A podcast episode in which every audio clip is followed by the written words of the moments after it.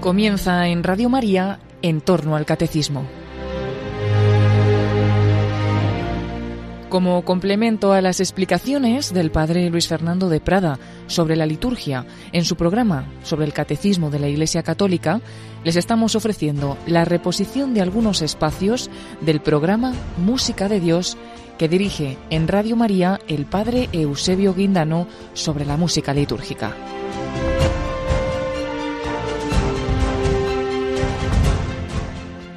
Un saludo afectuoso a todos los oyentes de Radio María, la radio de la Virgen. Están ustedes escuchando el programa Música de Dios con el Padre Eusebio Guindano que les habla. En este programa de hoy vamos a continuar comentando el magisterio sobre el canto gregoriano. Recuerden que habíamos visto que había dentro de la música sacra géneros musicales. El principal de ellos, el primero de ellos, era el canto gregoriano, que ya comenzamos a comentar el día pasado. Hoy vamos a continuar ¿eh? hablando de este canto gregoriano, el canto principal de la Iglesia. Veremos cómo este canto pues, realmente tiene un valor importante para la Iglesia, cómo este canto pues, eh, debe ser interpretado o dar algunos criterios de cómo empezar a interpretar en cualquier sitio pues, este canto gregoriano.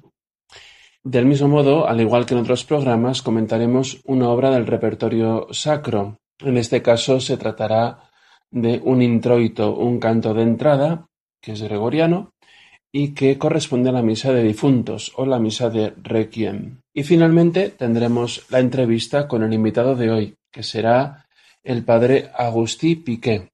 Es un padre benedictino, es un monje benedictino de la abadía de Montserrat, una autoridad grandísima en todo lo que respecta al gregoriano y a la liturgia. Actualmente está residente, residiendo en Roma. Pero antes de empezar, debemos pedir ayuda a la Virgen, sin la que nada puede salir bien en esta emisora. Por ello comenzamos escuchando este Ave María. Se trata, en este caso, del Ave María compuesto por el italiano Giuseppe de Marci, que sigue todavía vivo, está escrita para un coro mixto a cuatro voces. De este Ave María destacar su sencillez, con una armonía eh, muy sencilla y de una textura homofónica, es decir, mm, prácticamente no pues va siguiendo acorde por acorde no es una polifonía enrevesada que cada voz hace una cosa no en este caso todo el coro funciona de modo homofónico ¿eh? es decir como si pusiéramos acordes seguidos, de tal manera que es muy sencilla de cantar. Tiene además eh, dos partes que son prácticamente iguales, la primera del Ave María y la segunda a partir del Santa María. Tiene el mismo material melódico y armónico. Por eso también añade esa facilidad para poder aprenderla. Escucharemos, por tanto, ahora esta Ave María en su versión original en italiano interpretada por el coro y dirigido por el mismo compositor. Este coro se llama I Crodaioli y está fundado por el mismo compositor que lo dirige. Por tanto, vamos a escuchar con atención. ¿eh? Pidamos a la Virgen María su ayuda para llevar adelante este programa.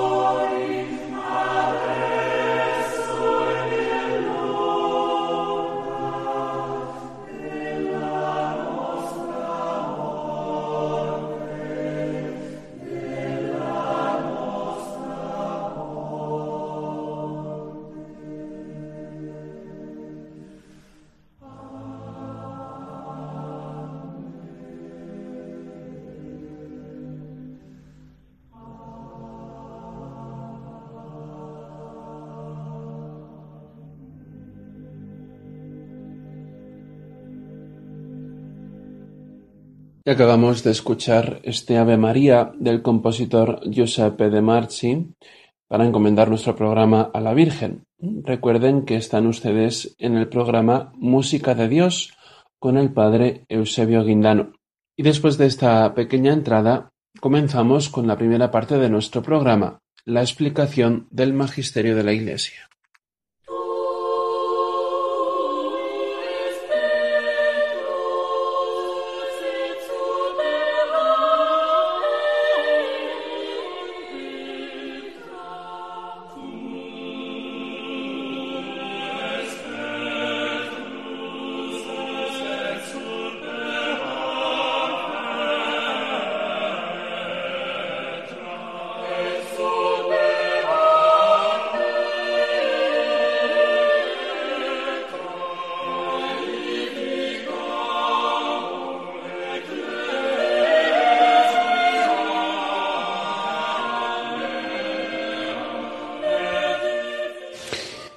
El programa anterior vimos cómo el gregoriano era el canto primero y principal en la liturgia romana occidental y que por ello la Iglesia lo quiere conservar y cultivar. Dijimos que a pesar de las dificultades, el canto gregoriano es algo que podemos relanzar, em, comenzar de nuevo a usar en muchas de nuestras comunidades. Y para ello, para destacar esta importancia del canto gregoriano, quería traer a colación un texto que nos deja el Papa San Pío X y está en el moto propio Tra, le sollecitudini, publicado en 1903. En esta joya del documento, que podríamos decir que es la carta magna, o por lo menos la primera carta sobre el magisterio de la música, se afirma en el número 3. Una composición religiosa será tanto más sagrada y litúrgica cuanto más se acerque en aire, inspiración y sabor a la melodía gregoriana, y será tanto menos digna del templo cuanto más diste de este modelo soberano. Así pues, el antiguo canto gregoriano tradicional deberá restablecerse ampliamente en las solemnidades del culto, teniéndose por bien sabido que ninguna función litúrgica perderá nada de su solemnidad aunque no se cante en ella otra música que la gregoriana. Procúrese especialmente que el pueblo vuelva a adquirir la costumbre de usar el canto gregoriano para que los fieles tomen de nuevo parte más activa en el oficio litúrgico como solían hacerlo antiguamente. Hasta aquí las palabras del Papa San Pío X. Es decir, que el Papa San Pío X pone el gregoriano como el modelo soberano, cito textualmente, modelo soberano de la música litúrgica. Vamos a ver un texto del Papa Juan Pablo II, que está tomado de un texto que escribió él a los 100 años de la publicación del motu propio que acabamos de leer de San Pío X. Es un quirógrafo que se hizo para el centenario del motu propio de Trale Sollecitudini. Interpreta este texto con las siguientes palabras. En este quirógrafo, el número 12. Dice, no se trata de copiar el gregoriano, sino más bien de hacer que las nuevas composiciones estén impregnadas del mismo espíritu que suscitó y modeló sucesivamente este canto gregoriano. Solo un artista profundamente imbuido del sensus ecclesiae que puede intentar percibir y traducir en la melodía la verdad del misterio que se celebra en la liturgia. Es decir, solo un artista que conozca este, este modelo gregoriano puede intentar percibir y traducir en la melodía la verdad del misterio que se celebra en la liturgia. ¿eh? Es decir, el Papa Juan Pablo II, en estas palabras, está hablando de la característica de la música sacra en su perfección de formas, ¿eh? que vimos ya en el, en el primer programa. Sin embargo, no sirve para situar de nuevo el gregoriano como este canto fontal, si queremos llamarlo así, el canto primigenio y el más importante en la Iglesia. Por tanto, creo que esto nos lo deja claro los papas en su magisterio. Ahora lo que nos toca es ponerlo en práctica. Por ello podemos preguntarnos ¿Cuál es aquel espíritu al que se refiere Juan Pablo II en el que deben rescatar las nuevas, las, nuevas composiciones? ¿Cuál es la inspiración que deben recoger estos compositores del canto gregoriano? ¿Y cómo llevar a cabo este amplio restablecimiento del que habla San Pío X del canto gregoriano hoy día en la Iglesia? Son preguntas pues, complejas de responder, pero vamos a intentar dar luz eh, para poder entender qué es esto del canto gregoriano, cómo ha llegado hasta nuestros días esta situación. Vamos a remontarnos al siglo XIX. En el siglo XIX ha habido en la Iglesia un movimiento reformista en la música y en el arte. En el campo de la música podríamos llamarlo movimiento cecilianista, en honor a Santa Cecilia, la patrona de los músicos. Fue un grupo de compositores, intérpretes, musicólogos que quisieron salir al paso de los excesos que había en la música a finales del siglo XIX. En aquel momento, la música de la Iglesia estaba derivando hacia una teatralización de la misma y tendía a parecerse a la ópera. ¿eh? Es decir, es como si cantáramos ópera dentro de la Iglesia. De hecho, en muchas ocasiones, los mismos músicos que tocaban en la iglesia por la mañana en la misa, luego iban por la tarde a la ópera. Esta teatralidad eh, se inmiscuyó, se metió en la iglesia hasta el punto pues, de absorber eh, en muchos casos, en muchas iglesias, el repertorio que tenían para cantar en la misa se parecía muchísimo a la de la ópera. Voy a poner un ejemplo de una misa muy conocida, ¿eh? la Misa Solemnis de Beethoven. Beethoven, pues, eh, es uno de los compositores más conocidos mundialmente. ¿eh? compositor que comenzó siendo clásico y de transición al romanticismo. Compone obras espectaculares, preciosas, uno de los grandes compositores, sin duda.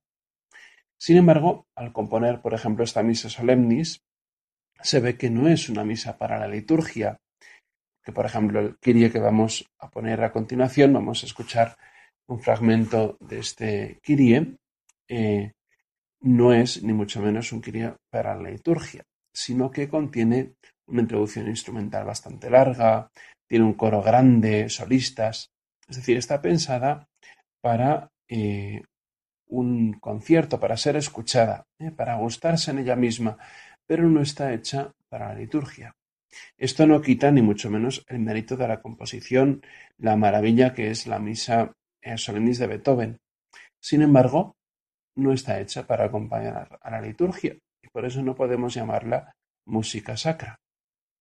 Son obras maestras musicales, pero no están hechas para cantarse en la liturgia.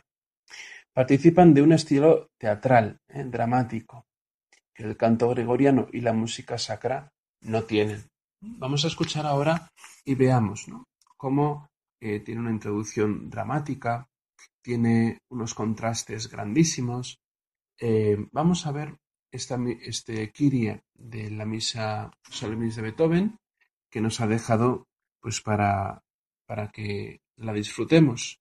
Pero ciertamente veamos cómo no participan de este espíritu eh, pues austero del canto gregoriano, este espíritu pues, de elevación hacia Dios, y participa más de un espíritu teatral dramático que lo podríamos contemplar más fácilmente en la ópera. Escuchemos este Kyrie de la Misa Solemnis de Beethoven.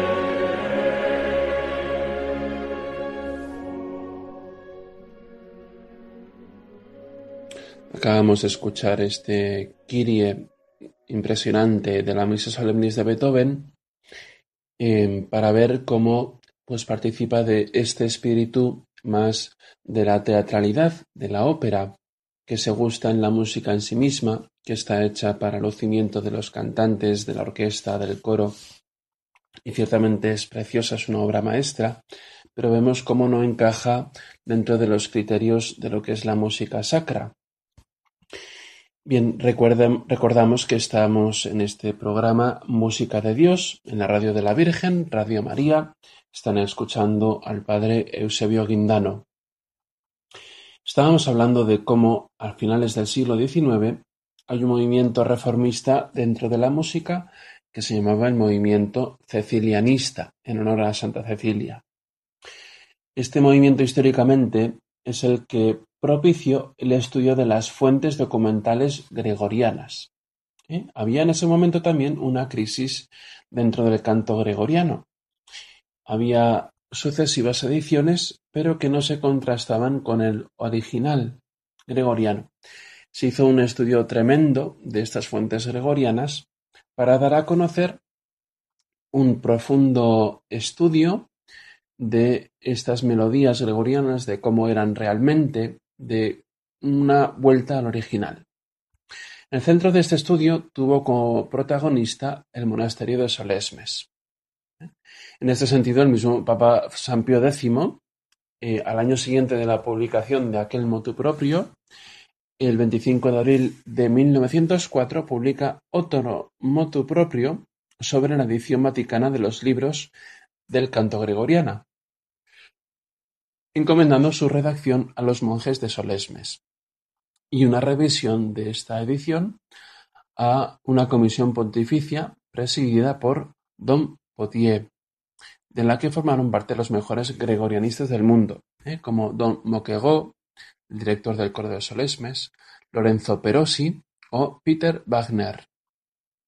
El primer fruto de este trabajo eh, fue el Graduale, que se publicó en el 1907, tres años después de este mandato. Posteriormente se realizaron publicaciones de todos los cantos para liturgia tanto de la misa como del oficio divino, aquel que rezan, eh, aquel que reza la Iglesia durante todo el día en las horas litúrgicas. De, de tal manera que hoy contamos con el libro oficial, que es el Graduale Romanum en su nombre latino, o Gradual Romano, publicado en 1973. En este encontramos los cantos de la misa de cada día en el modo gregoriano. Posteriormente, en 1979, se publica el Gradual Triplex, que se llama así porque contiene los cantos gregorianos del Gradual Romano pero escritos no solamente en la escritura romana, la notación cuadrada, ¿eh? que la podemos conocer, escrito también en otras dos notaciones diferentes. Y ahí va que se llame el gradual triplex. ¿eh? No vamos a explicar ahora mm, cómo, son, cómo es cada notación, pero que sepamos que existe este gradual triplex de 1979 y que está especialmente pensado pues, para las personas más estudiosas del gregoriano y que nos pueda ayudar a la hora de interpretar, de tener los matices más, concretos a la hora de interpretar este canto gregoriano. Bueno, pues en definitiva, eh, vamos a hablar de aquellos libros que han surgido de ese trabajo y que todo músico católico para cantar el gregoriano debería tener. Ya hemos hablado de este Gradual Romano o Graduale Romanum, que es el libro oficial. ¿eh? Digamos, si queremos decir cuál es el libro oficial del canto gregoriano de la Iglesia, es el Gradual Romano, ¿eh? para los cantos de la misa. Pero después tenemos, eh, ya anticipamos otro día, qué otros libros podemos, podemos tener, podemos acudir para poder cantar este gregoriano. Recordamos que hay una, versión más sencilla que se manda a hacer ya en la Musicam Sacram y que tiene como resultado el Graduale Simplex o Gradual Simple, en el que encontramos cantos más sencillos, una especie de recopilación de cantos del gradual romano. Por otro lado, tenemos otro libro también publicado en Solesmes, que es el Liber Cantualis, libro de cantos, como recopilación de misas y algunos cantos para ocasiones. ¿eh? Por ejemplo, pues tenemos los cantos de la misa de exequias completo, ¿eh? pues el introito, el Kyrie, el, gradual, el ofertorio, el canto de comunión, es decir, la misa entera de, de Requiem. También podemos encontrar en este Liber Cantualis secuencias especiales para las fiestas, por ejemplo el Beni Creator, em, y podemos encontrar también algunos otros cantos eh, que forman parte de la tradición más común, eh, por ejemplo el, el Ave Verum, el Pan de Lingua, algunos cantos para la Eucaristía. Bien, en otro ámbito más divulgativo, como recopilaciones más pequeñas, en la época de Pablo VI se publicó el Jubilate Deo, eh, que es un, un cantoral pequeñito que contiene las antífonas marianas más sencillas, como la Salve, el Subtum Presidium, alguna misa, la Misa Brevis, la Misa de Ángelis, y algunos cantos de la Eucaristía, como el Adorote Devote, bueno, es decir, es otra recopilación que nos puede servir y quizá nos puede hacer más accesible este canto gregoriano. Bien, también recordamos que existe en la notación que conocemos ahora aquel cantoral gregoriano popular em, que pues quizá puede ser un instrumento eh, sencillo para nuestras parroquias o para comenzar a cantar el gregoriano. Es verdad que tiene un peligro el, cantar gregoriano con la notación que conocemos ahora, es decir, con las notas que como las conocemos ahora, porque eh, se tiende a machacar eh, cada nota, se tiende a que cada nota pues sea eh, digamos interpretada igual que la anterior e igual que la siguiente y sin embargo la notación cuadrada lo que nos permite es que cada nota tiene una un matiz concreto propio de aquella nota. ¿eh? En la notación cuadrada se ve mucho más claro lo que hay que hacer con cada nota. Bien. Bueno, pues como decíamos, estos libros son el esfuerzo que la Iglesia ha hecho para que nosotros hoy podamos disfrutar del canto gregoriano y podamos interpretarlo. Bueno, pues con esto terminamos la parte del gregoriano del magisterio que hoy hemos explicado, vamos ahora a continuación a comentar una obra de la música sacra.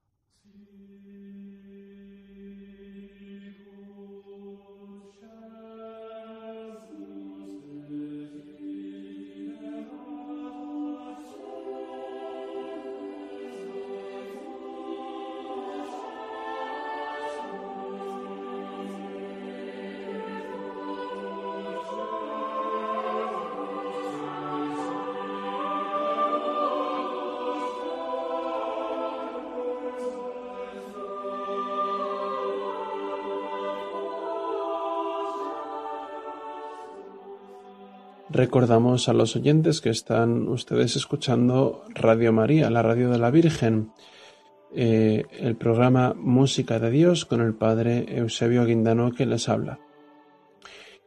Y estamos en esta sección en la que vamos a escuchar una obra de nuestro tesoro sacro musical, que es el introito o el canto de entrada para la misa de la misa de difuntos o también llamada la Misa de Requiem. ¿eh? Seguramente conozcan la más famosa que es el Requiem de Mozart, ¿eh? o por lo menos de los más famosos, ¿no?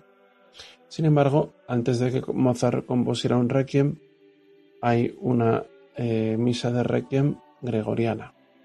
Hoy vamos a escuchar el introito de esta misa, el canto de entrada. Recuerden que el canto de entrada es un canto procesional, es decir, que acompaña a un rito. Es una procesión en la que el sacerdote y los ministros se dirigen al altar hasta que eh, va a comenzar la misa. es diferente de otros cantos, por ejemplo, del Kyrie o del Gloria, porque el Kyrie lo que hace es cantar lo que hay que decir. Digamos que cuando dices Kyrie eleison, Christe eleison, Kyrie eleison, o cuando cantas el Gloria, lo que estás cantando es lo que la liturgia eh, manda a recitar o cantar. Y en ese sentido, el rito mismo es decir ¿eh? o cantar esa oración. En este caso no, en este caso el texto acompaña, ¿eh? el canto acompaña el rito de la entrada. Bien, pues aclarado esto, tenemos la misa de Requiem. ¿Por qué se llama misa de Requiem? porque las primeras palabras del introito, es decir, del canto de entrada que vamos a escuchar, es Requiem eternam dona eis domine, es decir, dale Señor el descanso eterno. Requiem eh, es eh, lo que da nombre a la misa, misa de Requiem. Bien, pues este introito está en el modo sexto, que también podemos llamar el tritus plagal es un modo que se llama el modo de la piedad y tiene una peculiaridad que es que su tónica y su dominante, es decir, su, em, su nota principal y la segunda nota más importante están solamente a una distancia de tercera. Por ejemplo, podríamos poner que una es el sol y otra es el si. En este caso, en el introito, sería una alfa y otra el la. Están muy cerquita las dos. Y son dos notas que van a polarizar todo este introito. Comienza la primera nota, el fa. Vamos a escuchar el primer trocito, Requiem Eternam, porque Requiem Eternam significa descanso. ¿eh? Dar al Señor el descanso eterno. Y en ese sentido, eh, el descanso eterno, que es requiem eterno en las primeras palabras, va a ser un modo, mm, un modo de melodía muy estático. ¿eh? Prácticamente no se va a mover del fa, dando esa sensación de descanso y esa polarización, es decir, esa repetición continua de la nota fa. Vamos a escucharlo.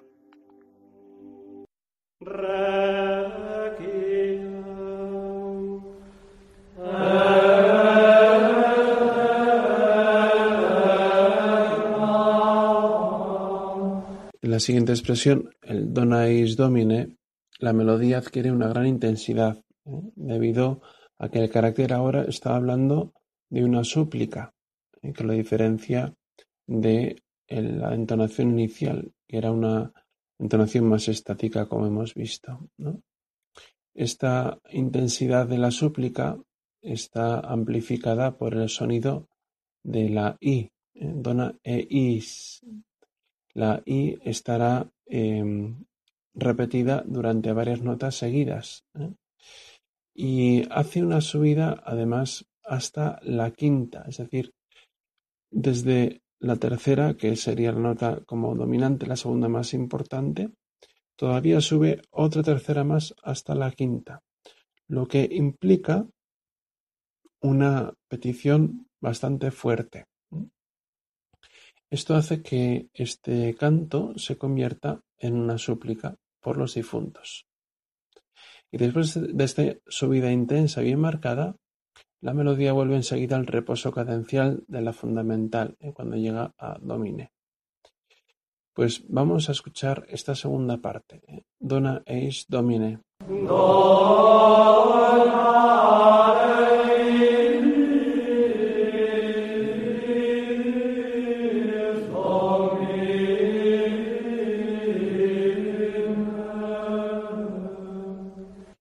Cuando hacemos los responsos, em, decimos, dale Señor el descanso eterno y brille para él la luz perpetua.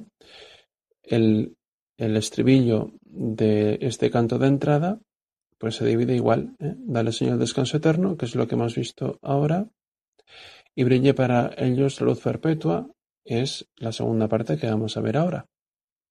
Que en latín es et lux perpetua luceat eis domine.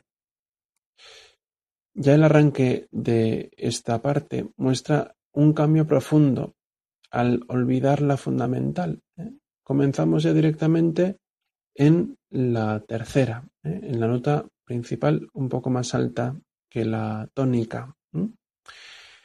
Las dos partes que componen esta segunda frase arrancan en la tercera, en el la, ¿eh? y no en el fa, que es la fundamental.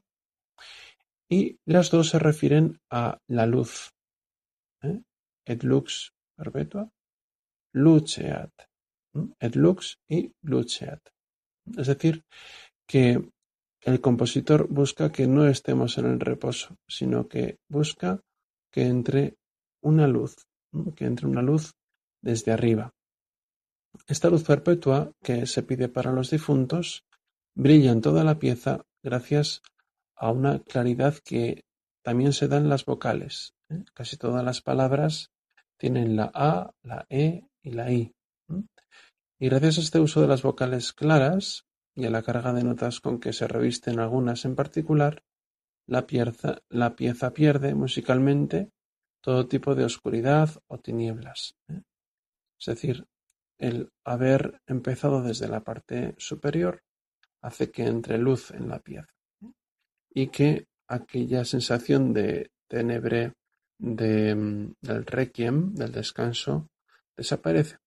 Ahora pasamos a otra parte. Vamos a escucharlo porque creo que se puede ver fácilmente este cambio de, mm, ámbito. ¿eh? Ya no estamos en el fa, en el requiem, ahí eh, quietos, sino que comenzamos desde arriba. ¿eh? Entra la luz.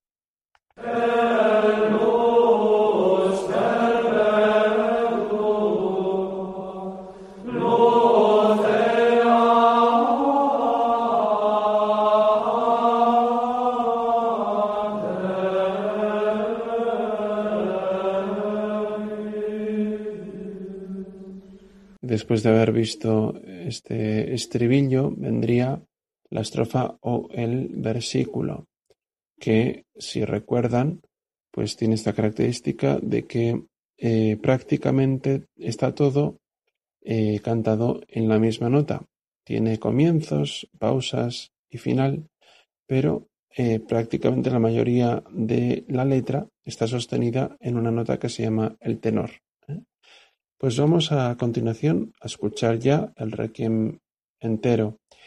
Em, este introito, esta interpretación, la va a hacer el coro de monjes de la abadía de Santo Domingo de Silos. Escuchemos atentamente.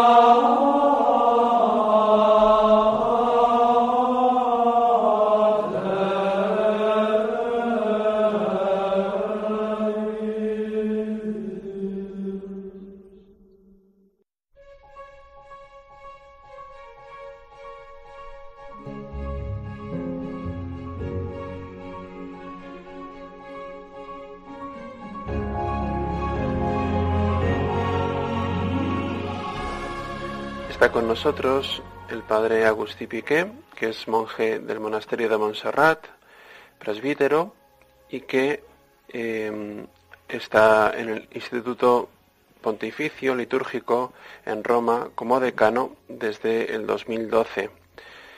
Le damos un saludo, padre Piqué, ¿cómo está? Muy bien, gracias a Dios. Un saludo también a todos los oyentes y un abrazo desde, desde Roma, donde les hablo. Bueno, bienvenido a la Radio de la Virgen. gracias, un placer. Bueno, quería comenzar la entrevista eh, preguntándole sobre el canto gregoriano del que hemos hablado hoy. Quería preguntarle sobre todo por la estética, la estética que tiene, que conlleva un canto gregoriano puesto que la Iglesia hemos dicho que lo pone como el canto principal, incluso aquel que tienen que tomar como modelo en su inspiración los compositores. ¿Por qué la Iglesia elige este canto y no otro? Bien, es una pregunta. Necesitaríamos eh, dos días para hablar de esto, pero es, importante el tema.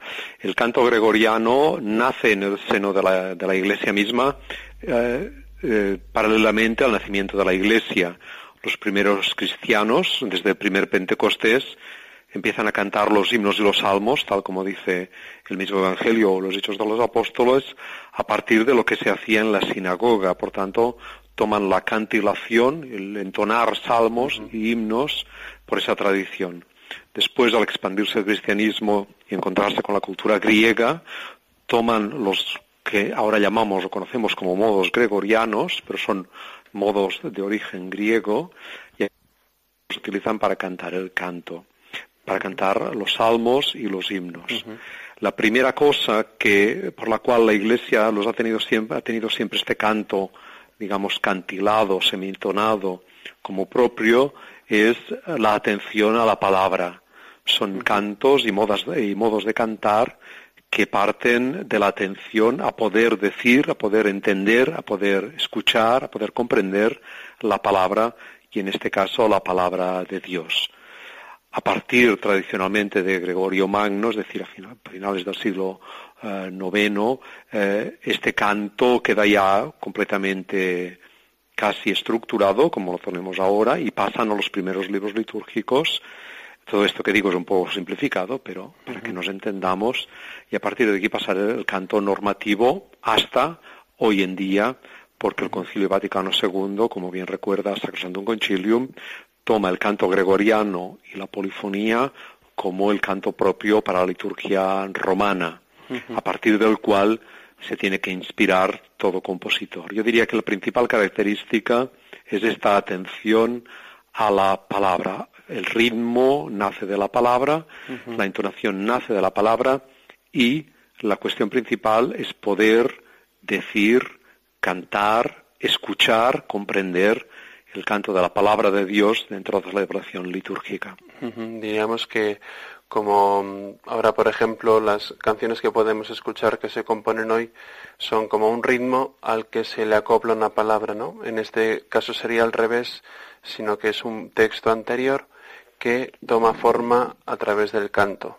¿no? Exacto, a buscar una forma sencilla de entonar este canto, se le va añadiendo un inicio, una, una entonación, unas terminaciones, que son las que propias de los modos gregorianos, tal como los conocemos hoy, y a partir de aquí se establece el ritmo que va evolucionando, después encontraremos piezas más más elaboradas, como deben ser los introitos, los graduales para la misa, pero el principio es este simple, ¿no? Como poder cantar como una asamblea, un coro puede entonar una simple recitación eh, que los encontramos incluso en el misal, es decir, hay fórmulas de cantar que son muy antiguas que conservamos en los misales actuales en todas las lenguas. Por ejemplo, la respuesta del Señor esté con vosotros, y con tu espíritu, ese canto simple de con tu espíritu, esa forma de responder fácilmente, eso es eh, el, núcleo inicial a partir del cual un compositor podría desarrollar, como han hecho todos los grandes compositores, grandes obras de arte.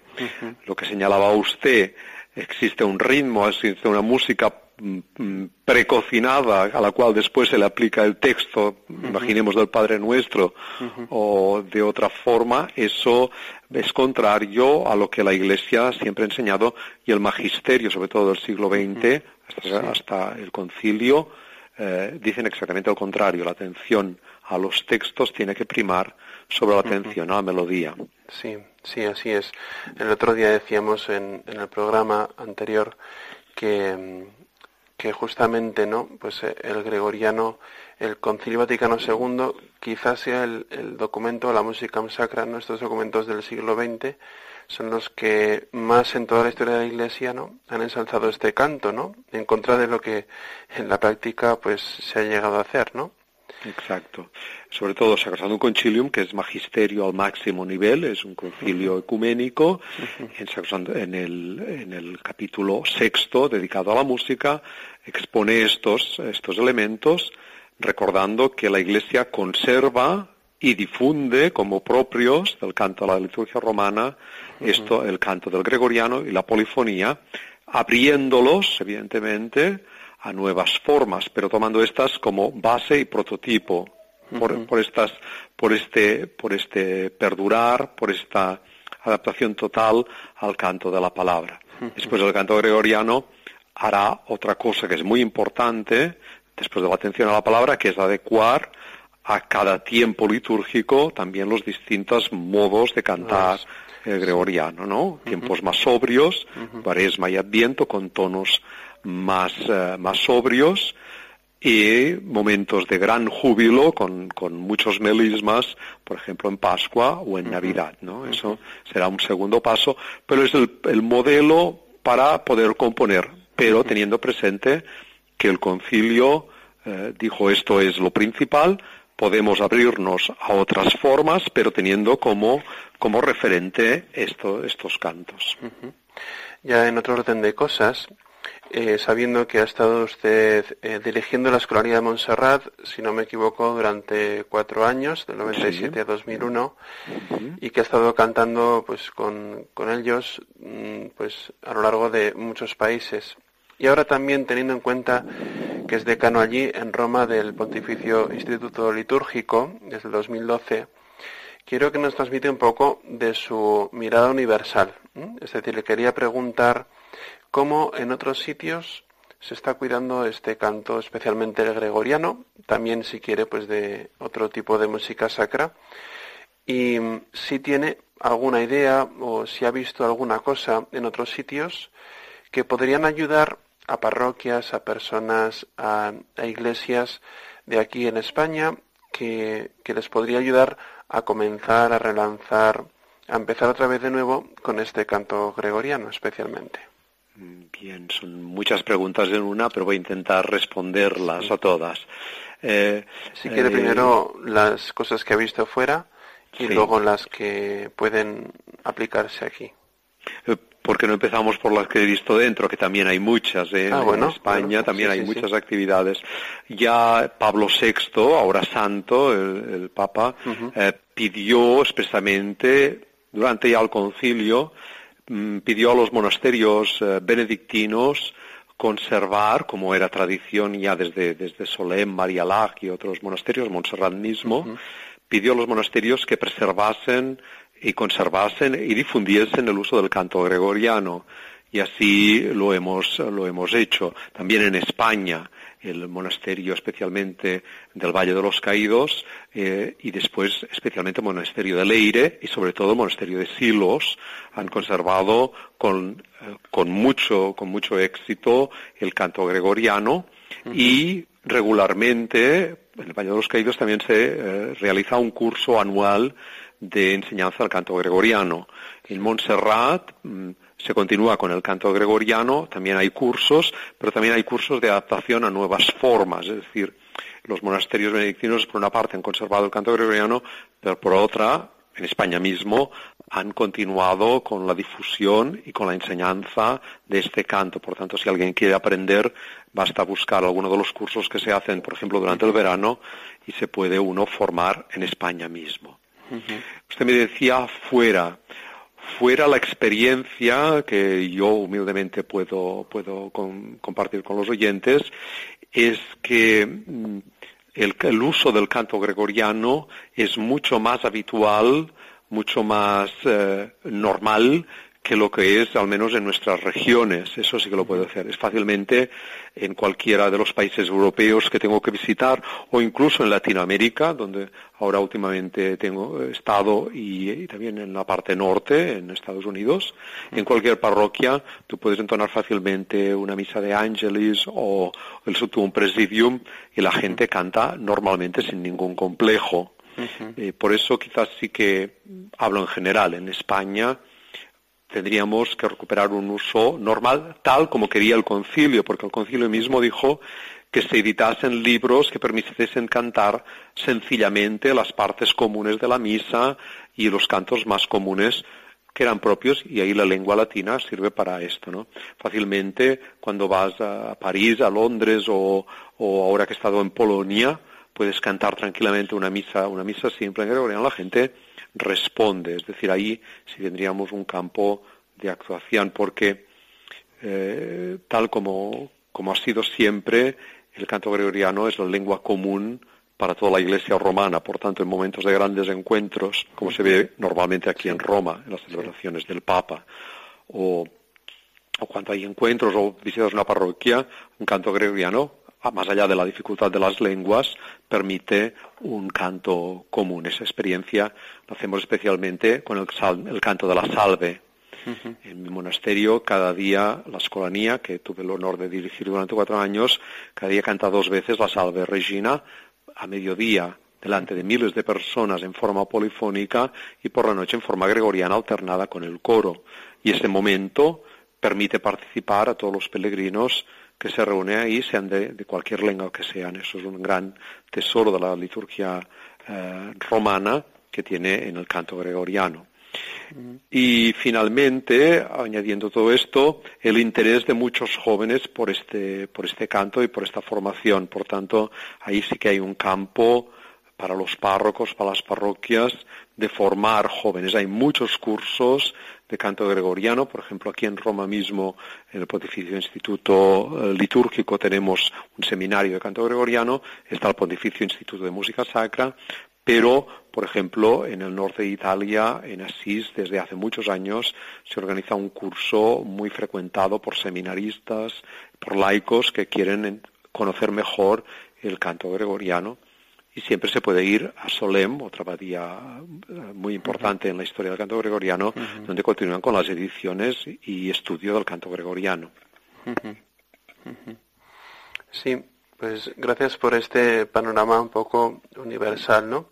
Sí, es verdad que en general nos solemos eh, como quejar un poco de, de, la falta del cultivo de este canto, ¿no? Pero también es verdad que tenemos a mano los instrumentos necesarios para llevarlo adelante.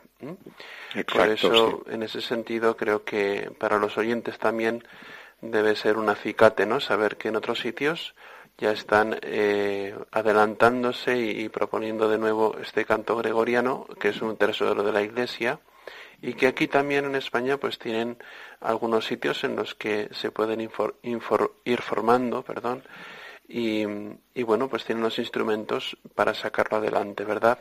Sí, porque como digo, muchas veces parte de los jóvenes del interés no por recuperar, porque para ellos no es una recuperación, sino de redescubrir eh, el canto gregoriano que les fascina, porque en encuentros internacionales como puede ser TZ, el latín eh, lo descubren como lengua vehicular, ¿no? Cantan el Magnificat, cantan el Salmo de 116, cantan muchos textos en latín, en formas nuevas, pero también descubren la riqueza del canto del Salve Regina o del Kyrie eleison o de tantos elementos que son propios de la lengua, de la cultura romana. Y entonces ahí empieza una fascinación eh, que es interesante.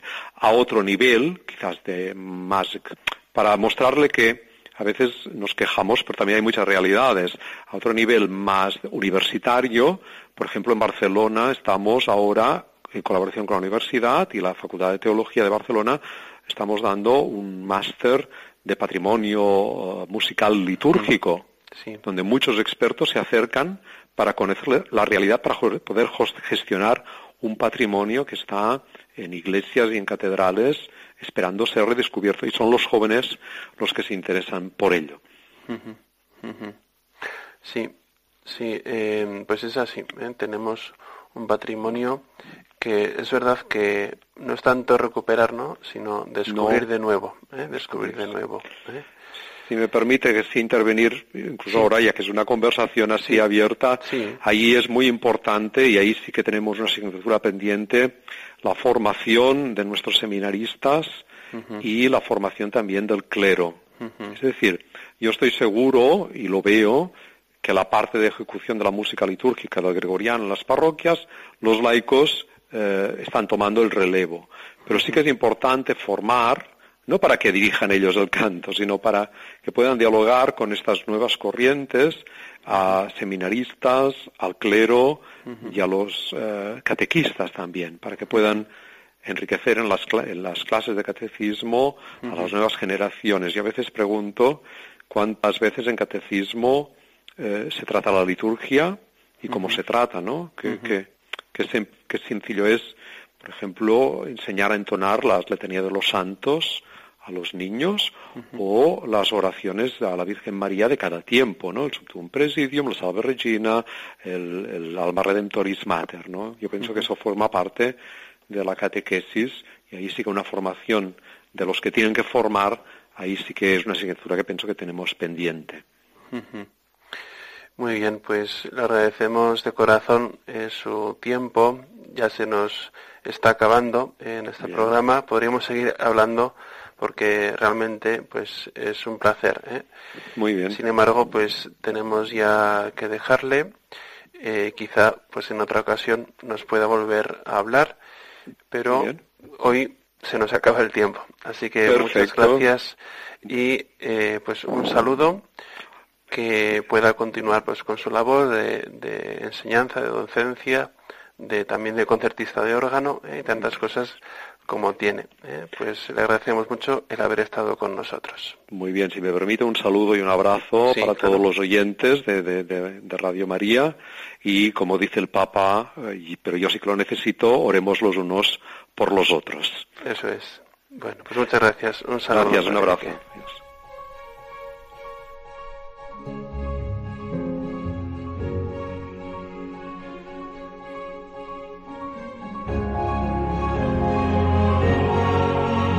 Agradecemos la intervención, la entrevista del padre Agustí Piqué, que ha estado con nosotros en este programa.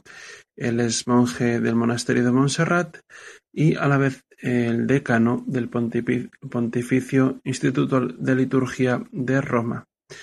Agradecemos el tiempo que nos ha dedicado. Esperemos que este programa haya sido para ustedes eh, un lugar en el que hayan aprendido algo sobre el magisterio de la Iglesia, algo sobre el canto gregoriano. Que Dios les bendiga.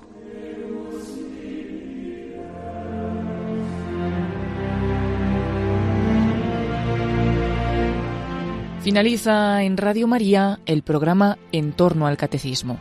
Como complemento a las explicaciones del padre Luis Fernando de Prada sobre la liturgia dentro de su programa sobre el Catecismo de la Iglesia Católica, les estamos ofreciendo en varios sábados la reposición de algunos espacios del programa Música de Dios, que dirige en Radio María el padre Eusebio Guindano sobre la música litúrgica.